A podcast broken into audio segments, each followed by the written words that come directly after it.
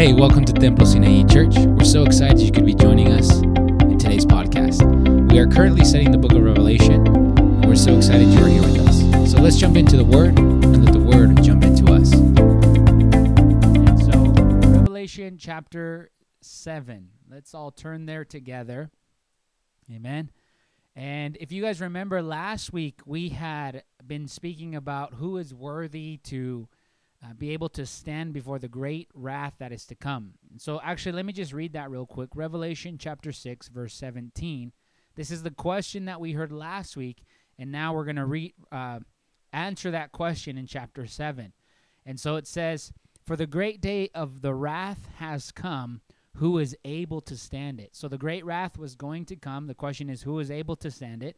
Now, in chapter 7, we're going to have this small section where we see a group of individuals of who can stand the great and terrible day of the Lord. And remember, as we've been studying this together, we've been looking at all four schools of thought. And again, this tonight's going to be no different. Um, but tonight's going to be a little easier because uh, three schools of thought are together, and then there's one that's just actually on its own. And so let's begin with prayer, and let's uh, we'll start. Okay. So Father, we just thank you for this time. Thank you that we can be together here, Lord, online. And Lord, we believe that there is no distance too far from you. And we just pray right now that your Holy Spirit would just invade our hearts. It would open up our minds to understand the passages, Lord. And give me the grace to speak, God. And if anybody is watching today that is sick, uh, that is worried, that is depressed, your word has the power to remove those obstacles of the evil one, Lord, and set them free. And so, Father, we just pray that you would be glorified. We pray these things in Jesus' name. We say, Amen. Amen, friends. And so let's begin tonight. And let's go to Revelation chapter 7. Amen. We're only going to do the first eight verses. That's going to be enough material for us today.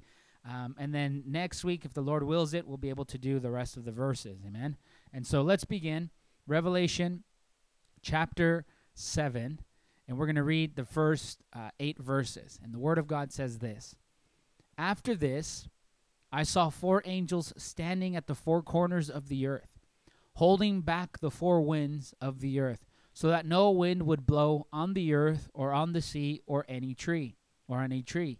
Verse 2 I saw another angel ascending from the rising of the sun, having the seal of God, of the living God, and he cried out with a loud voice w- loud voice to the four angels to whom it is granted to harm the earth and the sea. Verse 3 saying, Do not harm the earth or the sea or the trees until we have sealed the bondservants of our God on their foreheads. Verse 4 I heard the number of those who were sealed, 144,000 sealed, from every tribe on the sons of Israel. Verse 5 The tribe of Judah there were 12,000 sealed. From the tribe of Reuben, there were 12,000 sealed. From the tribe of Gad, 12,000. From verse 6, the tribe of Asher, 12,000. The tribe of Naphtali, 12,000. The tribe of Manasseh, 12,000. The tribe of Simeon, 12,000.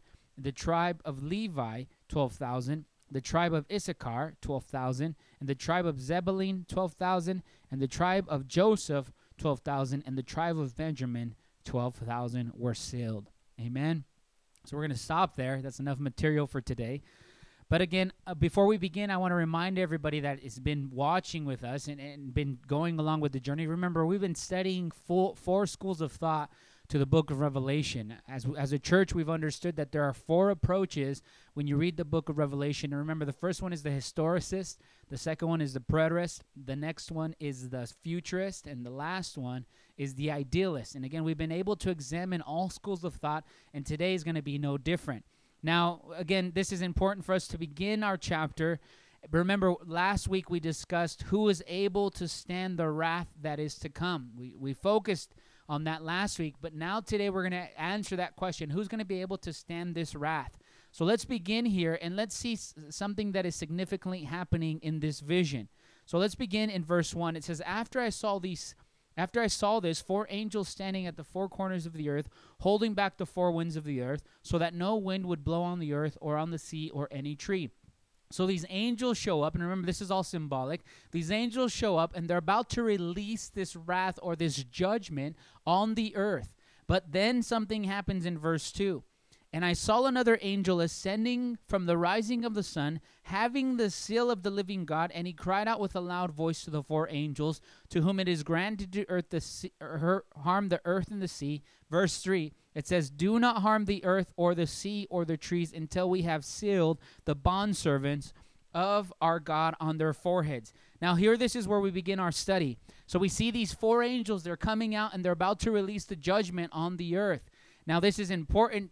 They're going to release it, but then all of a sudden, another angel shows up and he says, Hey, hold on. Wait a minute. Don't release the wrath, don't release the judgments until the servants of the Lord receive a mark or they're sealed on their foreheads.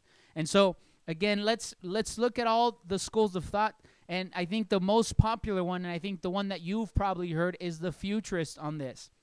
Now, we know that the futurist uh, school of thought says that these 144,000 that are going to be sealed, these are going to be Jewish. Uh, these are going to be Jewish individuals in the future, in the Great Tribulation, that are sealed and they are actually protected f- from God and they're going to be preaching a kingdom message in the end times and a lot of people will be saved according to that school of thought.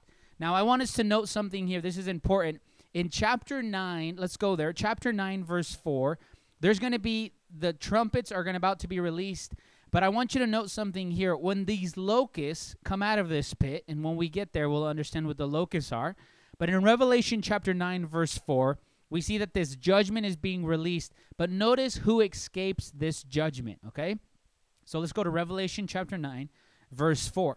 It says, They were told not to hurt the grass or the earth or any green thing, nor any tree, but only men who do not have the seal of God on their foreheads. This is the seal that we're seeing in chapter 7. So this locust plague is about to be released over here in chapter 9, but they don't harm the people that have the seal of God on their foreheads.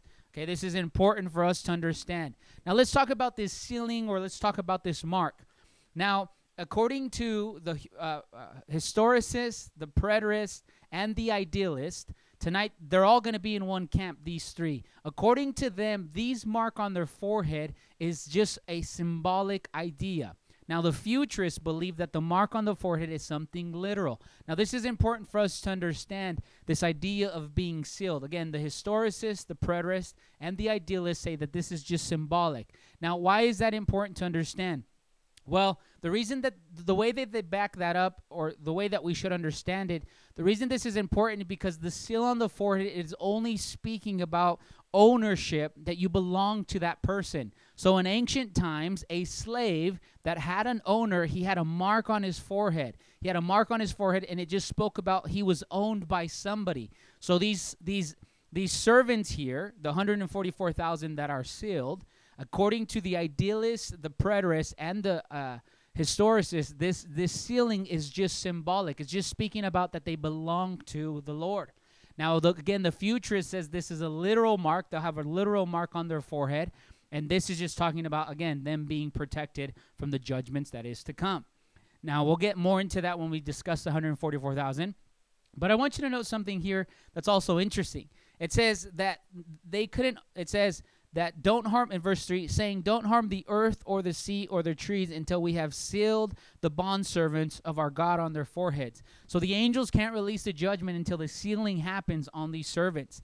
Now all uh, we see in, in scriptures many times that the lord he distinguishes between those who belong to him and those who belong to the evil one. And let's go to the exodus now together. Let's go to the exodus and let's see this truth when we see the life of our of the Hebrews there in Egypt. We see again we're talking about the distinction God makes between those that belong to him and those that belong to the evil one. Let's go to Exodus. We're going to do Exodus chapter 8 verse 22. Blessed be the name of the Lord. Exodus chapter 8 verse 22. Amen. If you have it, say amen. Amen.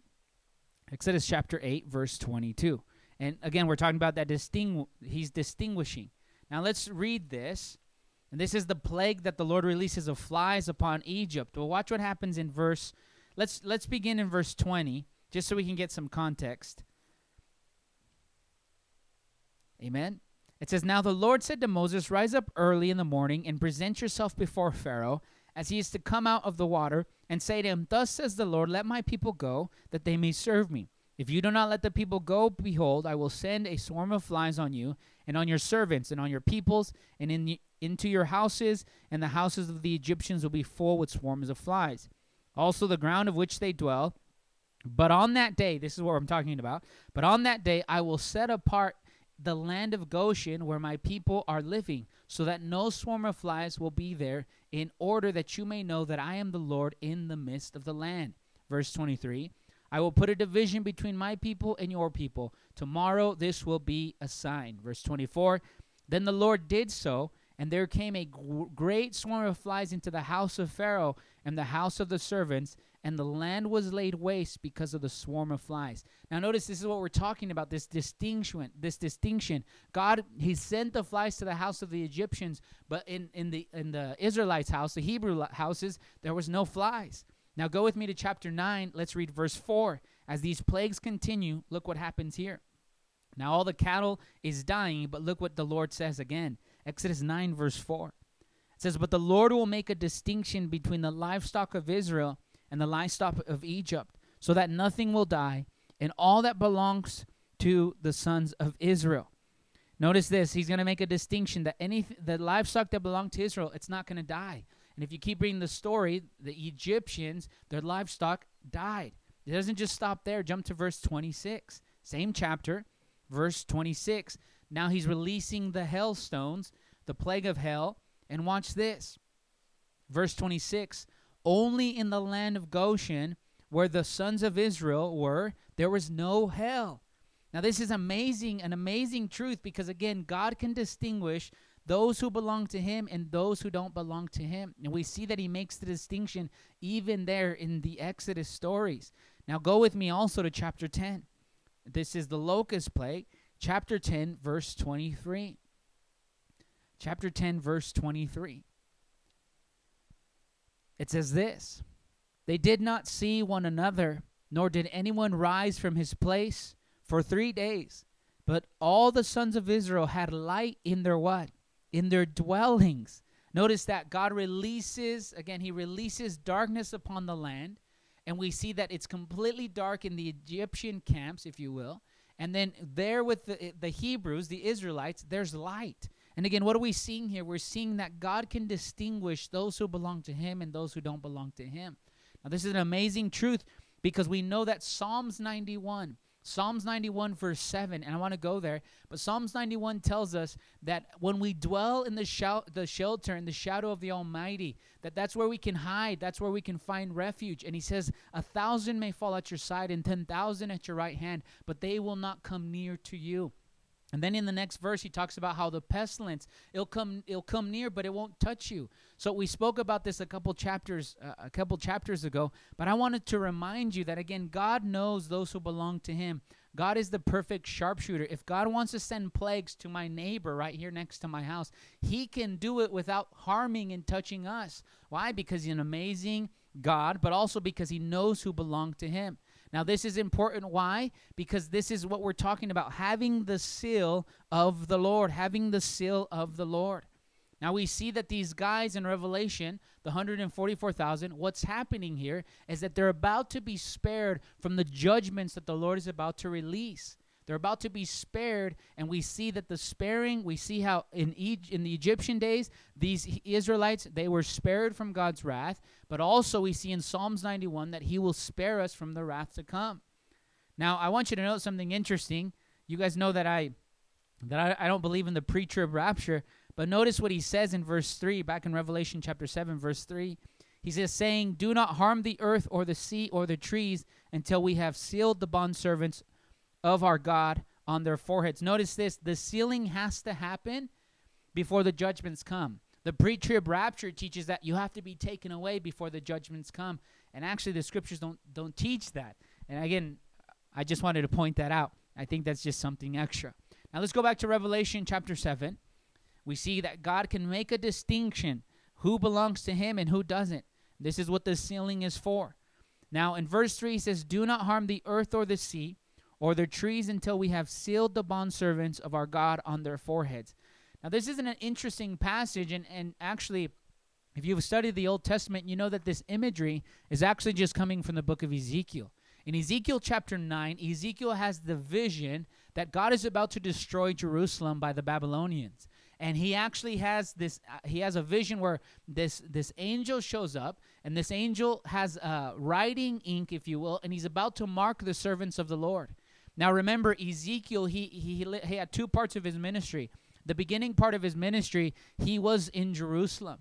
The second part, he saw the destruction of Jerusalem and he sent off to Babylon. So that's a little bit of the context of what we're about to read. So go with me to Ezekiel, Ezekiel chapter 9. We're going to see this imagery that we're seeing the sealing, the marking of the forehead. And remember, when we did our introductory lesson, we saw how many times that the author John is a, he's pulling things. He's bringing things that are from the Old Testament and, he, and he's using them as imagery in the book of Revelation. So if you have it, give me an amen. Revelation, or sorry, Ezekiel chapter 9, and we're going to read 1 through 11. Amen. This is the story about the destruction of Jerusalem by the Babylonians. It says this Then he cried out in my hearing with a loud voice, saying, Draw near, O executors of the city, each one his destroying weapon in his hand. Behold, six men came from the direction of the upper gate, which faces north, each with his shattering weapon in his hand. And among them was a certain man, clothed in linen, with a writing case at his loin. So he has a writing case, and he has he has it like in his pocket, if you will. And it says, and then and they went out and stood besides the bronze altar. So they're right there in the temple of the Lord. And it says, verse 3 Then the glory of God of Israel went up from the cherubim, and which it had been to the threshing hold of the temple. And he, cl- and he called to the man clothed with linen, whose loins were a writing cloth. Sorry, I'm having a hard time reading that one. Verse 4 The Lord said to him, Go through the midst of the city, even through the midst of Jerusalem, and watch this, and put a mark on their foreheads. This is the imagery that John is getting from here. It, we see the 144,000. They're about to be sealed on their foreheads. Well, where does that come from? Well, it comes from this passage. So God says, "Put a mark on these men's forehead, whose sighing grown all over the all over the abominations which are being committed in the midst." But to the others he said, "In my hearing, go through the city after him and strike. Do not let your eye have pity. Do not spare. Utterly slay the old, young men, maidens, little children, women. Do not touch any man on whom the mark is, or and you shall start from my sanctuary." So they started with the elders who were before the temple, and he said to them, Defile the temple and fill the courts with the slain. Go out. Thus they went out and struck down the people in the city. As they were striking the people, I alone was left. I fell on my face and I cried out, saying, Alas Lord God, are you destroying the whole remnant of Israel by pouring out your wrath on Jerusalem? Verse 9 Then he said to me, The iniquity of the house of Israel and Judah is very, very great and the land is filled with blood, and the city is full of perversion. For they say, The Lord has forsaken the land, and the Lord does not see. But as for me, my eye will have no pity, nor will I spare, but I will bring their conduct upon their head. Then behold, the man clothed in the linen, at whose loin was the writing case, reported, saying, I have done as you have commanded me. Now, this is a, a symbolic vision, but he sees that these six men, they come in and they have these weapons and they're about to destroy the city. But I want you to notice why are they going to destroy the city? Because the city is acting in abomination before the Lord. But I want you to notice he says, Go through the city and mark the men and the women that are faithful to me, the ones that say no to this wickedness. It says, The men that sigh and groan over the abominations being done in the city. Now, this is important for us to understand why. Because we see here that this marking on the foreheads is the imagery that John is taking from Ezekiel. But I also want you to note something here. He says, I want you to begin, he says, I want you to begin in the temple. And this is what Peter had in mind. Peter, chapter 2, remember, he tells us that judgment begins in the house of the Lord. And so we see that these angels, and uh, the angels, they're uh, symbolic for Babylon because Babylon's about to come. And remember, they're about to sack the city and destroy everybody. It's, be, it's going to be something very gruesome. So we see here, this is interesting, that this imagery, John is taking it from Ezekiel. We see this marking on their forehead. That's where that is coming from. Now let's go back to Revelation chapter 7, and we're going to be able now to connect this idea of them being sealed. So we see that before Babylon comes, there's a sealing on the on the remnant that is faithful, remnant that loves the Lord. And now we see here in Revelation chapter 7 that this remnant, 144,000, are sealed before the judgment is about to come. Now, this is important for us to understand. Go before we go back to Revelation. I want you to go to Ephesians, Ephesians chapter one, verse three, because in Ephesians chapter one, verse three, we see that us as a church, us as believers, we have been sealed by Holy Spirit. Who says Amen to that? Now let's go there. Ephesians chapter one, verse thirteen. Blessed be the name of the Lord. Amen. It says this. Ephesians 1, verse 13. If you have it, friends, say amen. It says this In him you also, after listening to the message of truth, the gospel of your salvation, having also believed, you were sealed in him with Holy Spirit of promise. Notice what, what Paul is saying here. We have been sealed with the Holy Spirit of promise. And again, this goes back to what we said in the beginning. God distinguishes who belongs to him, who doesn't belong to him by this marking, by this this Holy Spirit seal. Now, let's go back to Revelation and let's read verse 3 one more time. So remember, the angels, they're not going to release the judgments until the marking on the forehead of these individuals happens to their life. And we saw that this all comes from the book of Ezekiel. John is just copy- copying that imagery. Now, again, we have to understand well, what what judgment is coming? Well, let's look at all the schools of thought. Now, and this this is important. The historicist, the preterist, and the few no, sorry, the historicist, the preterist, and the idealist all believe. Remember this. In in this chapter, they're all in accordance. They they believe that this sealing or this judgment that is about to rele- be released is about Jerusalem being destroyed by the Romans. Now, these 144,000, we'll talk about who they are in a minute, but they're about to be sealed from this judgment that is about to come at Jerusalem. Now, the futurists believe, remember, the futurists believe that this is something in the future, and these 144,000 actually have been sealed. That when God starts releasing the judgments against the Antichrist he, and against all wickedness, that these 144,000, they won't be hurt. They won't be touched by these plagues. And then a passage that comes to pass, they would say, is Psalms 91. Remember, the plagues will come. God will release his judgment and his wrath, and it won't touch them. And so, again, the 144,000, let me just say it one more time. The reason that they're sealed, the idealists, the historicists, and the uh, um, the idealists, the historicists, and the preterists, they're sealed from the destruction of Jerusalem. Remember, the Romans are coming; they're going to escape it. But if you're a futurist, you believe that this is talking about the 144,000 Jewish people in the future that are going to escape the judgments of the Lord when he releases them on the Antichrist. Amen? And so we see that here.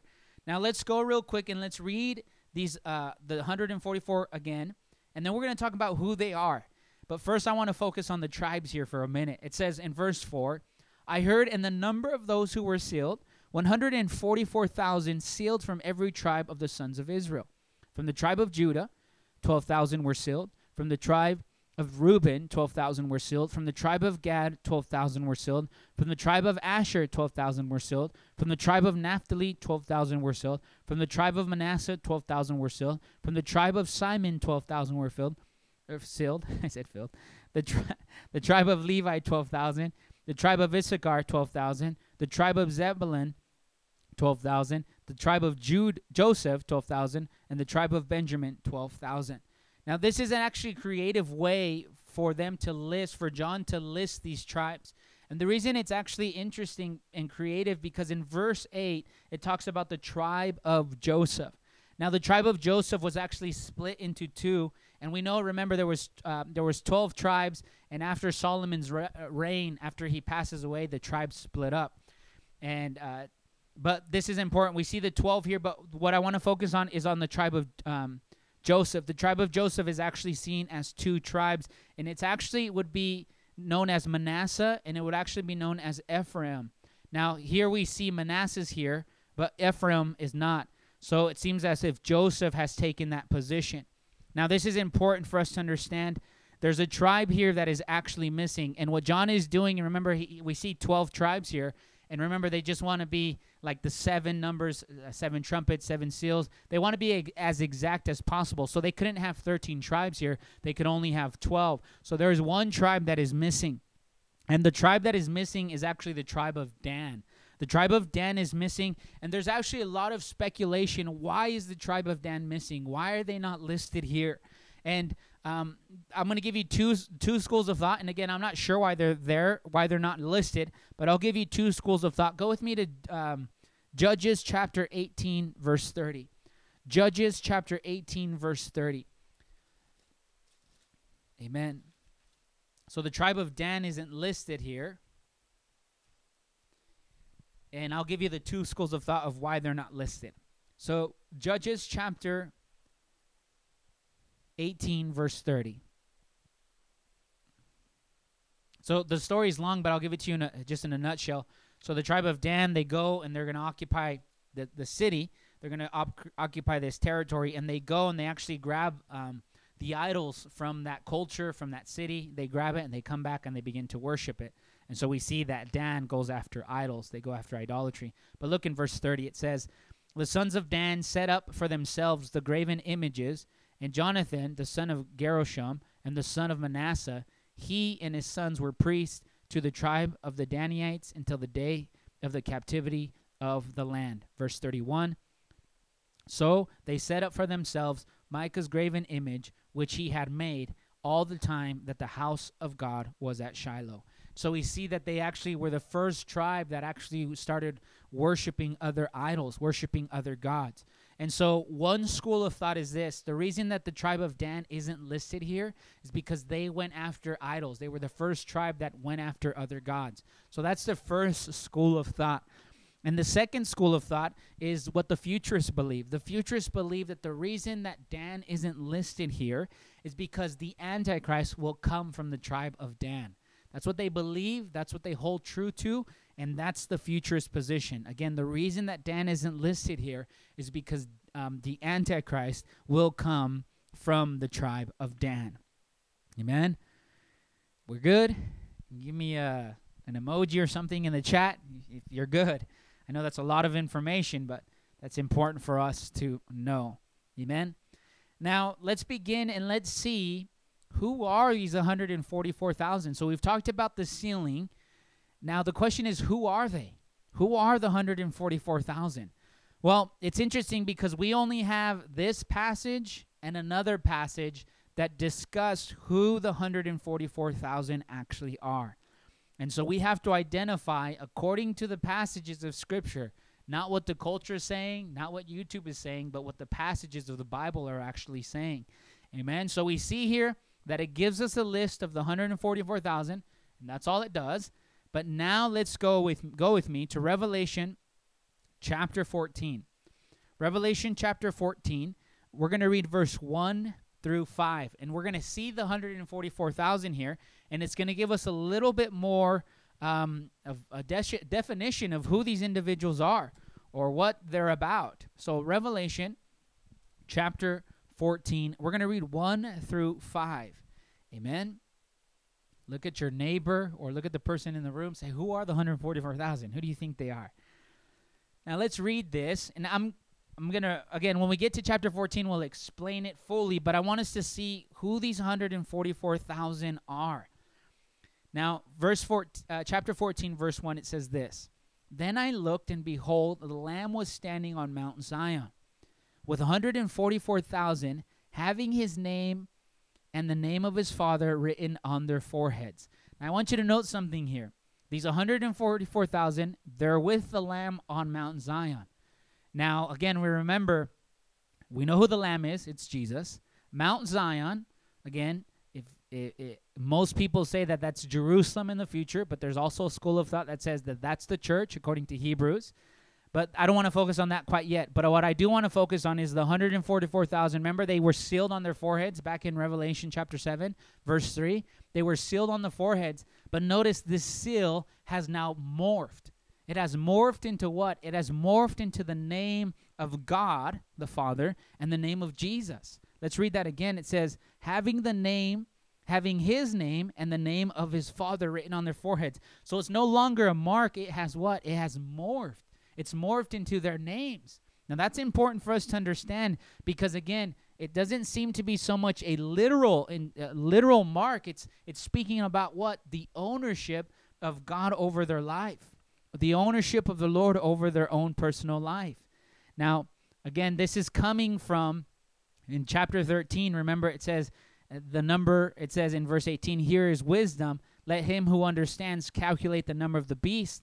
For the number of that man is 666 and then in the next chapter tells us that these don't these men don't have the 666 these men have the name of god on their forehead.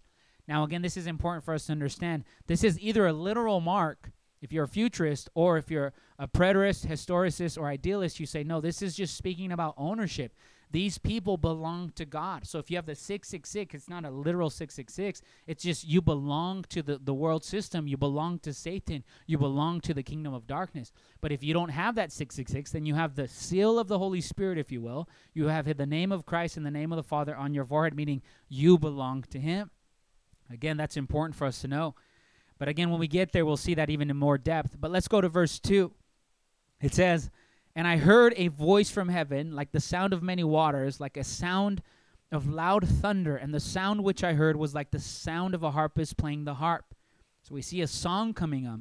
Verse 3 And they sang a new song before the throne and before the four living creatures and the elders, and no one could learn the song except the 144,000 who had been purchased from the earth. Now, this is important here. We see that there's a song that's being sung, and it's a brand new song. And again, commentaries are all over the board, but most people say that it's just a song of redemption, that they have been redeemed, right? They've been redeemed. And now we're going to see again, we, we're like, well, we haven't even seen any information about them or who they are.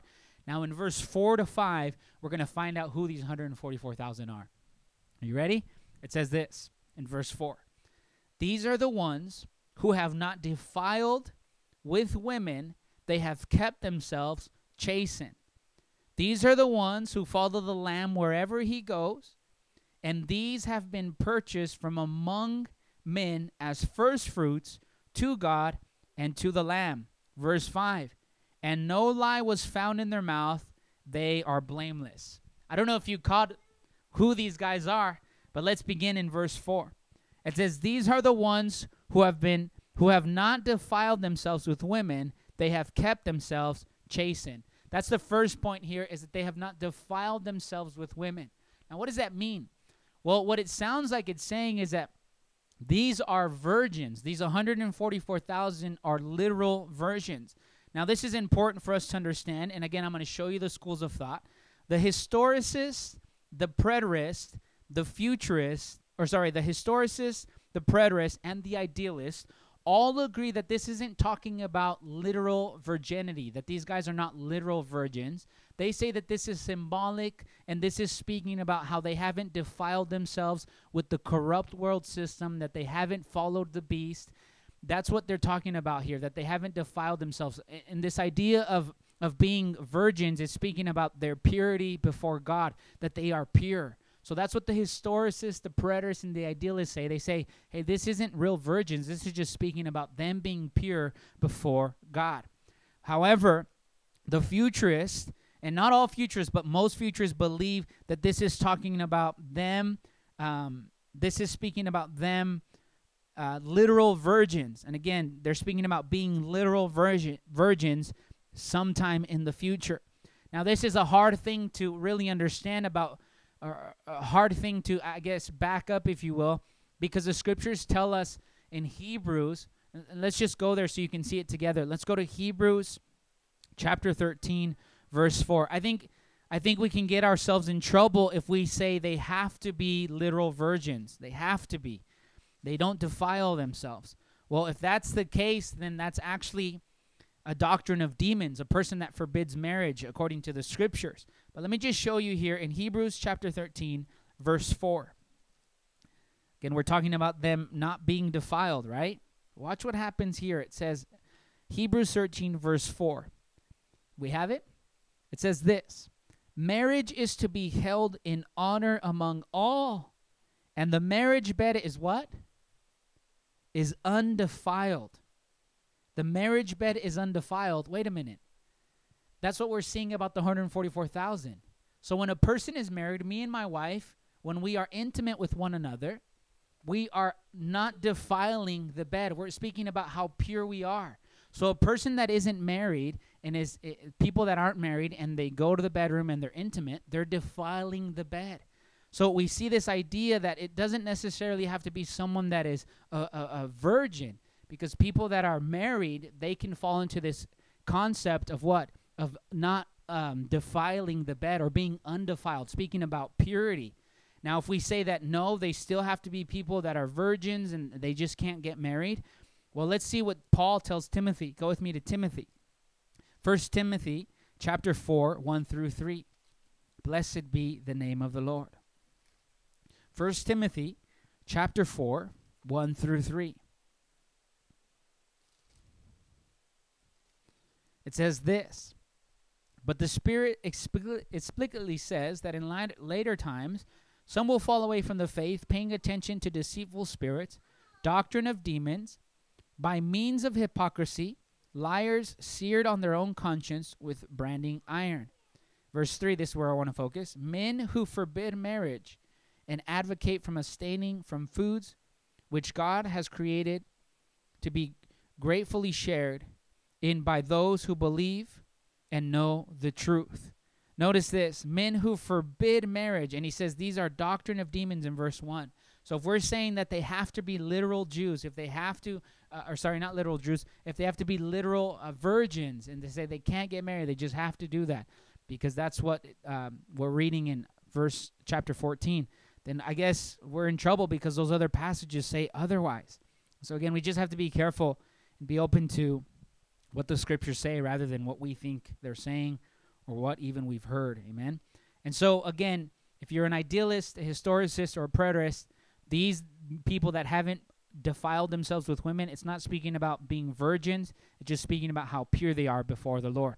But if you're a futurist, you say that the ones that haven't defiled themselves, it's speaking about their virginity, that they had they are virgins. Now go back to Revelation 14. Let's see the next characteristic says, These are the ones who have not defiled themselves with women, for they have kept themselves chaste. These are the ones who follow the Lamb wherever he goes. This is the second bullet point. They follow the Lamb wherever he goes. Well, I ask you the question tonight who is the Lamb? We would all say Jesus, right?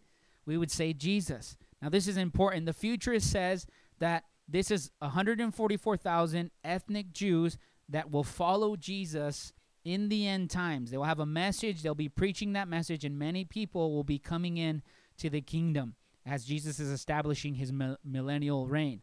And they're also preaching during that time, right? They say that this is this is them. But the historicists, the preterists, and the idealists, they say this is nobody else than the apostles. This is nobody else than the disciples. This is nobody else than the remnant of Jerusalem that was willing to follow and listen to him. Now let me explain that again. So the future the sorry, the idealists, the historicists, and the preterists, they believe that the 144,000 are the first remnant, the first century believers that followed Jesus wherever he went. And how would they back that up? Well, there's a couple passages that they would use, but let's just see a couple of them. Let's go to John chapter 1, verse 35 and 36. John chapter 1, verse 35 and 36. John chapter 1, verse 35 and 36. It reads this way John John chapter 1 verse 35 and 36. Amen. It says this. Again, the next day, John was standing with two of his disciples. This is John the Baptist. And he looked at Jesus walking, and he said, Behold the Lamb of God. Verse 37 The two disciples heard him speaking, and they followed Jesus. Now, just jump to verse 40, 40 to 43 in your Bibles. It says, One of the two who heard John speak and follow him was Andrew, Simon Peter's brother. He found first his own brother Simon, and he said to him, We have found the Messiah. Verse 42 He brought him to Jesus. Jesus looked at him and said, You are Simon, the son of John. You shall call, be called Cephas, which is translated to Peter. Verse 43 The next day he purposed to go into Galilee. He found Philip, and he said to him, Follow me. So if you're reading the story, we see that Jesus showing up to the disciples and they're following him. And remember, we see the 144,000. What are they doing? They follow the Lamb wherever he goes. Again, the preterists, historicists, idealists believe that the 144,000 is the first century believers that followed Jesus. That's what they believe. The futurists, they believe that the 144,000 are Jews in the future, ethnic Jews, that are going to be preaching the kingdom of God in the end times and during the millennium. Now let's see the next characteristic. Back in Revelation chapter 7 or chapter 14. So we see that they're not defiled. The next thing is that they follow the lamb wherever he goes. And then the next one it says they have been purchased among men as first fruits to God and to the lamb. They have been purchased among men as first fruits. Amen.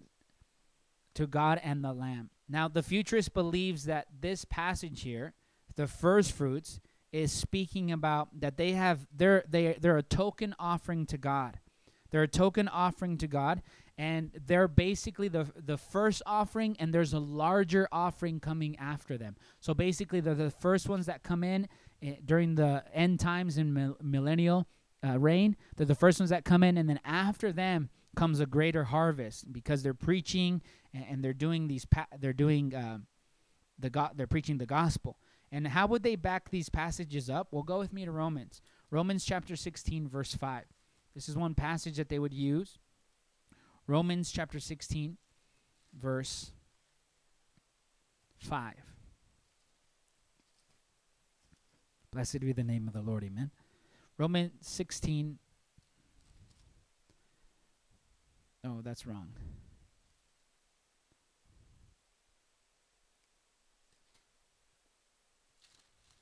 Yeah, that's a wrong passage. I must have wrote that wrong. wrong. Go with me to 1 Corinthians 16 15.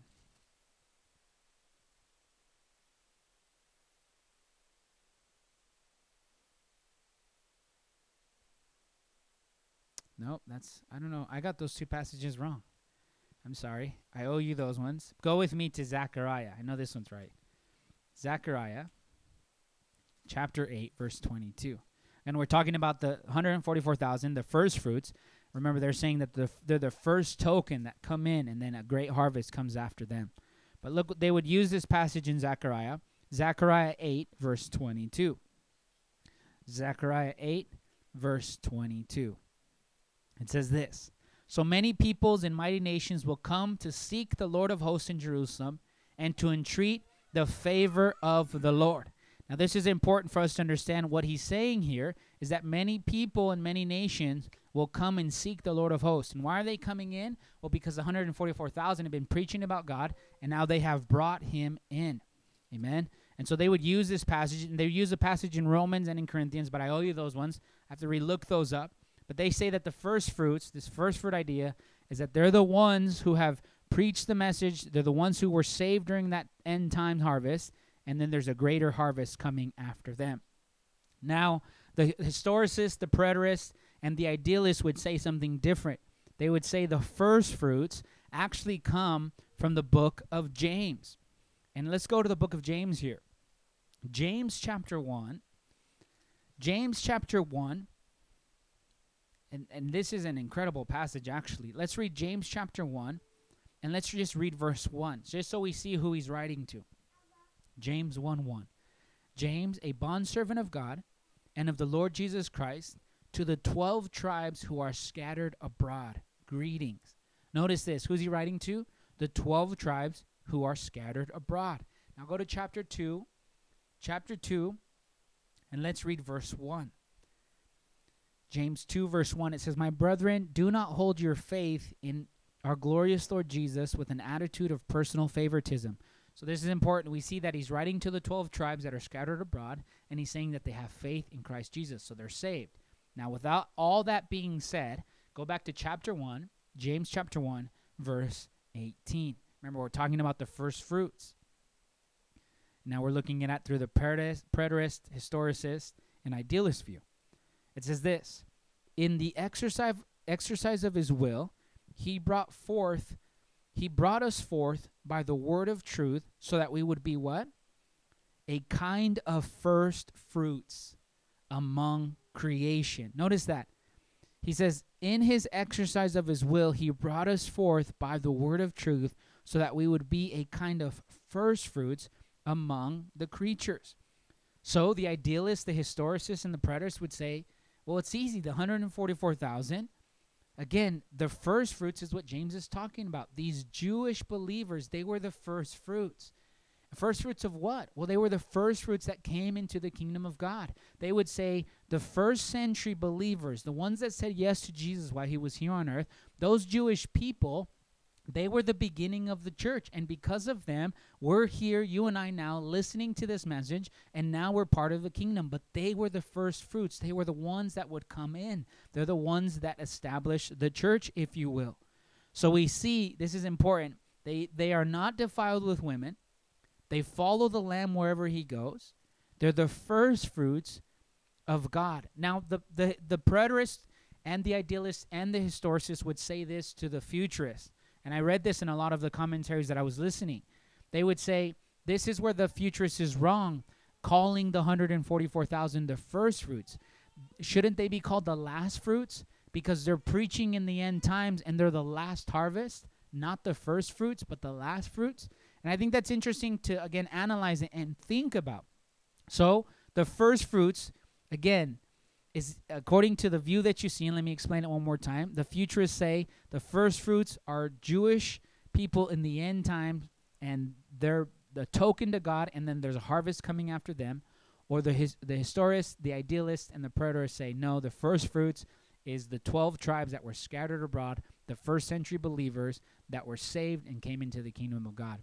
I don't know if you remember in Acts chapter 2, verse 41, I believe, 3,000 were saved. And then in Acts chapter 4, verse 4, we see that 5,000 were saved. So we see the church was growing greatly. And again, just depending on which school of thought you are, then, then you can choose who you think these 144,000, amen, who they are. And so let's go now see in verse 5, Revelation chapter 14, verse 5, it says this And no lie was found in their mouth, and they are blameless. And no lie was found in their mouth, and they are blameless. According to the futurist view, that these guys are just speaking about uh, not compromising. They speak the truth. This is what they would say. But the idealists, the historicists, and the preterists would say, well, this actually passage, it comes from obviously Jesus, Isaiah 53, verse 9. Isaiah 53, verse 9 says that there was no deceit found in his mouth. But more than that, they would say, do you remember when Jesus ran into Nathanael? When he ran to Nathanael, watch what he says to him. Let's go to John chapter 1, verse 43 through 51. John chapter 1, verse 43 through 51. Blessed be the name of the Lord. Hope you're understanding all this. And again, at the end, we'll have questions and answers. Amen. John chapter 1, verse 43 through 51.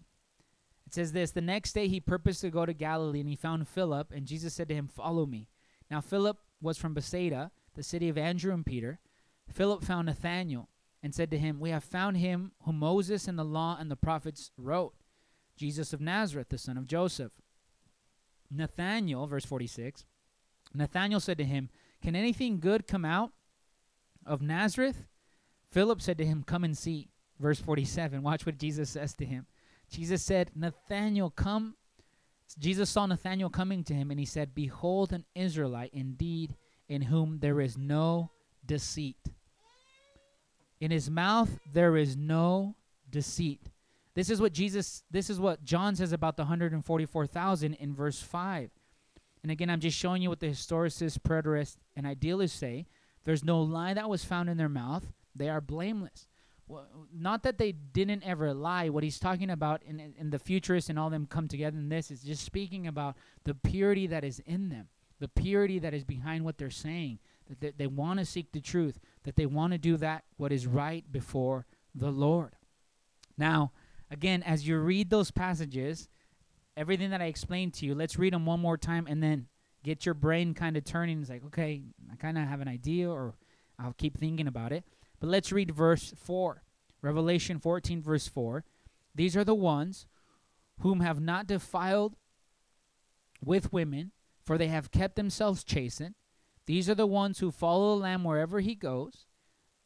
These have been purchased from among men as firstfruits to God and to the Lamb, and no lie was found in their mouth. They are blameless. They are blameless. Now, this is important for us to understand. Go back to Revelation now, chapter 7, and we're going to look at the 144,000. So, we just, those are the only two passages that talk about the 144,000. Those are the only two passages, and out of those passages, again, they're ambiguous, I believe, but out of those two passages, that's where we get this idea of who the 144,000 are. Now, this is important for us also to understand. Um, these 144,000, remember, the preterist, the futurist, or the preterist, the historicist, and the idealist, they don't believe the 144 is a literal number. That's just a symbolic number. And as we've been studying and you've been looking and seeing with us, they believe, again, all of this, most of this is symbolic. But the futurists, they believe the 144,000 is a literal 144,000 Jews that will be here during the end times. Amen. Now, with that being said, I want to actually show you the preterist, the historicist, and the idealist view. These 144,000, if they are the first century church, we actually have secular history, according to Josephus, and I've been quoting him quite a bit because, again, he writes about what happened during the Jewish war.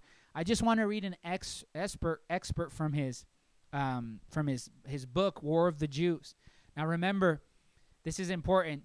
In chapter six, the question was asked, "For the great day of the wrath has come; who is able to stand it?" And we saw that there was a certain group that had been sealed, and this sealing was allowing them to be protected from the judgment that was going to come. Now, this is an amazing uh, secular expert from Josephus. And remember, Josephus was a Roman uh, general that wrote about the history that was going there or that was happening during the Jerusalem siege. Now, listen to what he said here. Actually, sorry, this is actually from Eusebius. Eusebius is a church father, um, and he actually tells us this uh, significant event that happened about being spared. Okay? So this is Eusebius, and he says this. It says, Describe um, the people of the church of Jerusalem in accordance with a certain oracle that was given through the revelation to those who were worthy in the place were commanded to migrate from the city before the war into a city settlement called Pella. Those who believed in Christ migrated from Jerusalem so that the holy men who had completely abandoned the royal capital of the Jews and the holy land of Judea, the judgment of God might had might at last overtake them for all their crimes against the Christ and his apostles, utterly blotting out that very generation of wicked from among humankind. Now, this is Eusebius. He's a church father, and I encourage you to look this up. He talks about, let me explain that to you if you didn't understand it. What he's saying is that the, the church, the first century church, actually received an oracle from God, meaning a word from God, and they actually escaped to Pella. You can, right now, if you want, look it up on Google, wherever, and type in uh, the escape to Pella, Eusebius, and you'll see him describe how these guys received this oracle from God and they were spared from the judgment to come. They didn't see the sack of Jerusalem. Why? Because they got out of the city. And this is actually jotted down in secular history. Now, this is important for us to understand why. Because again, we're trying to look at all four schools of thought and being fair to all of them, but trying to look at all the evidence, and then we can decide who this 144,000 are. Now, with that being said, I'm going to read again verse 1 all the way to verse 8, and then I have one last piece, and then we'll open with questions and answers, okay? It says, Revelation 7 1 through 8. After this, I saw four angels standing at the four corners of the earth, holding back the four winds of the earth, so that no one would blow, no wind would blow on the earth or the sea or any tree. And I saw another angel ascending from the rising of the sun, having the seal of the living God, and he cried out with a loud voice to the four angels to whom it is granted to harm granted to harm the earth and the sea, saying, Do not harm the earth or the sea or the trees until we have sealed the bondservants of our God on their foreheads. So these bondservants are sealed. So either these bondservants are 144,000 ethnic Jews in the end times, or these 144,000 are just symbolic numbers of the first century church believers that were spared from the destruction of Jerusalem, or they're spared from the wrath that God is releasing on the Antichrist if they're in the future. And then we see the list of the tribes. It says, verse 4 I heard the number of those who were sealed 144,000 sealed from every tribe, the sons of Israel. From the tribe of Judah, 12,000 were sealed. The tribe of Reuben, 12,000 were sealed. From the tribe of Gad, 12,000 were sealed. From the tribe of Asher, 12,000 were sealed. The tribe of Naphtali, 12,000 were sealed. From the tribe of Manasseh, 12,000 were sealed. The tribe of Simon, 12,000. The tribe of Levi, 12,000. The tribe of Issachar, 12,000. The tribe of Zebulun, 12,000. And the tribe of Joseph, 12,000. And the tribe of Benjamin, 12,000 were sealed. And then it stops there. Now, I don't know if you've heard or if you've ever looked into it, but but there's a common belief that the 144,000 are preaching in the end times, that they're preaching the message and they're preaching the kingdom during the end times. Now, I want you to stop and think about what we spoke about in these passages, and I'm sure one of you is going to ask this question, so I'm already answering ahead of time is, well, don't they say that they're preaching in the end times? Where do they get that from? Because we just saw the two passages. We saw the number of them and then in Revelation chapter 14, we saw the description of them, and that's it. So where do they get the idea that they're preaching in the end times? The answer is there's only one one passage, and it's the next passage in verse 9. It says, in Revelation 7, verse 9, it says, After these things I looked, and behold, a great multitude which no one could count, of every nation, all tribes, all peoples, and tongues, standing before the throne and before the Lamb, clothed in white robes. So this great multitude that we see in chapter in verse 9, if you're a futurist, you say, well, see, they were preaching the message, and we see the great multitude, the great harvest that has come in. But again, I want to be fair to everything. That's not what the passage says, but that's something that we're assuming, and that's just being honest, because I know someone's going to ask about the 144,000. Well, I thought they preached in the end times. And, and that's the question that I had because I always heard that. But again, I just want to be fair to all schools of thought that are out there and um, with that being said, that's what we have for tonight.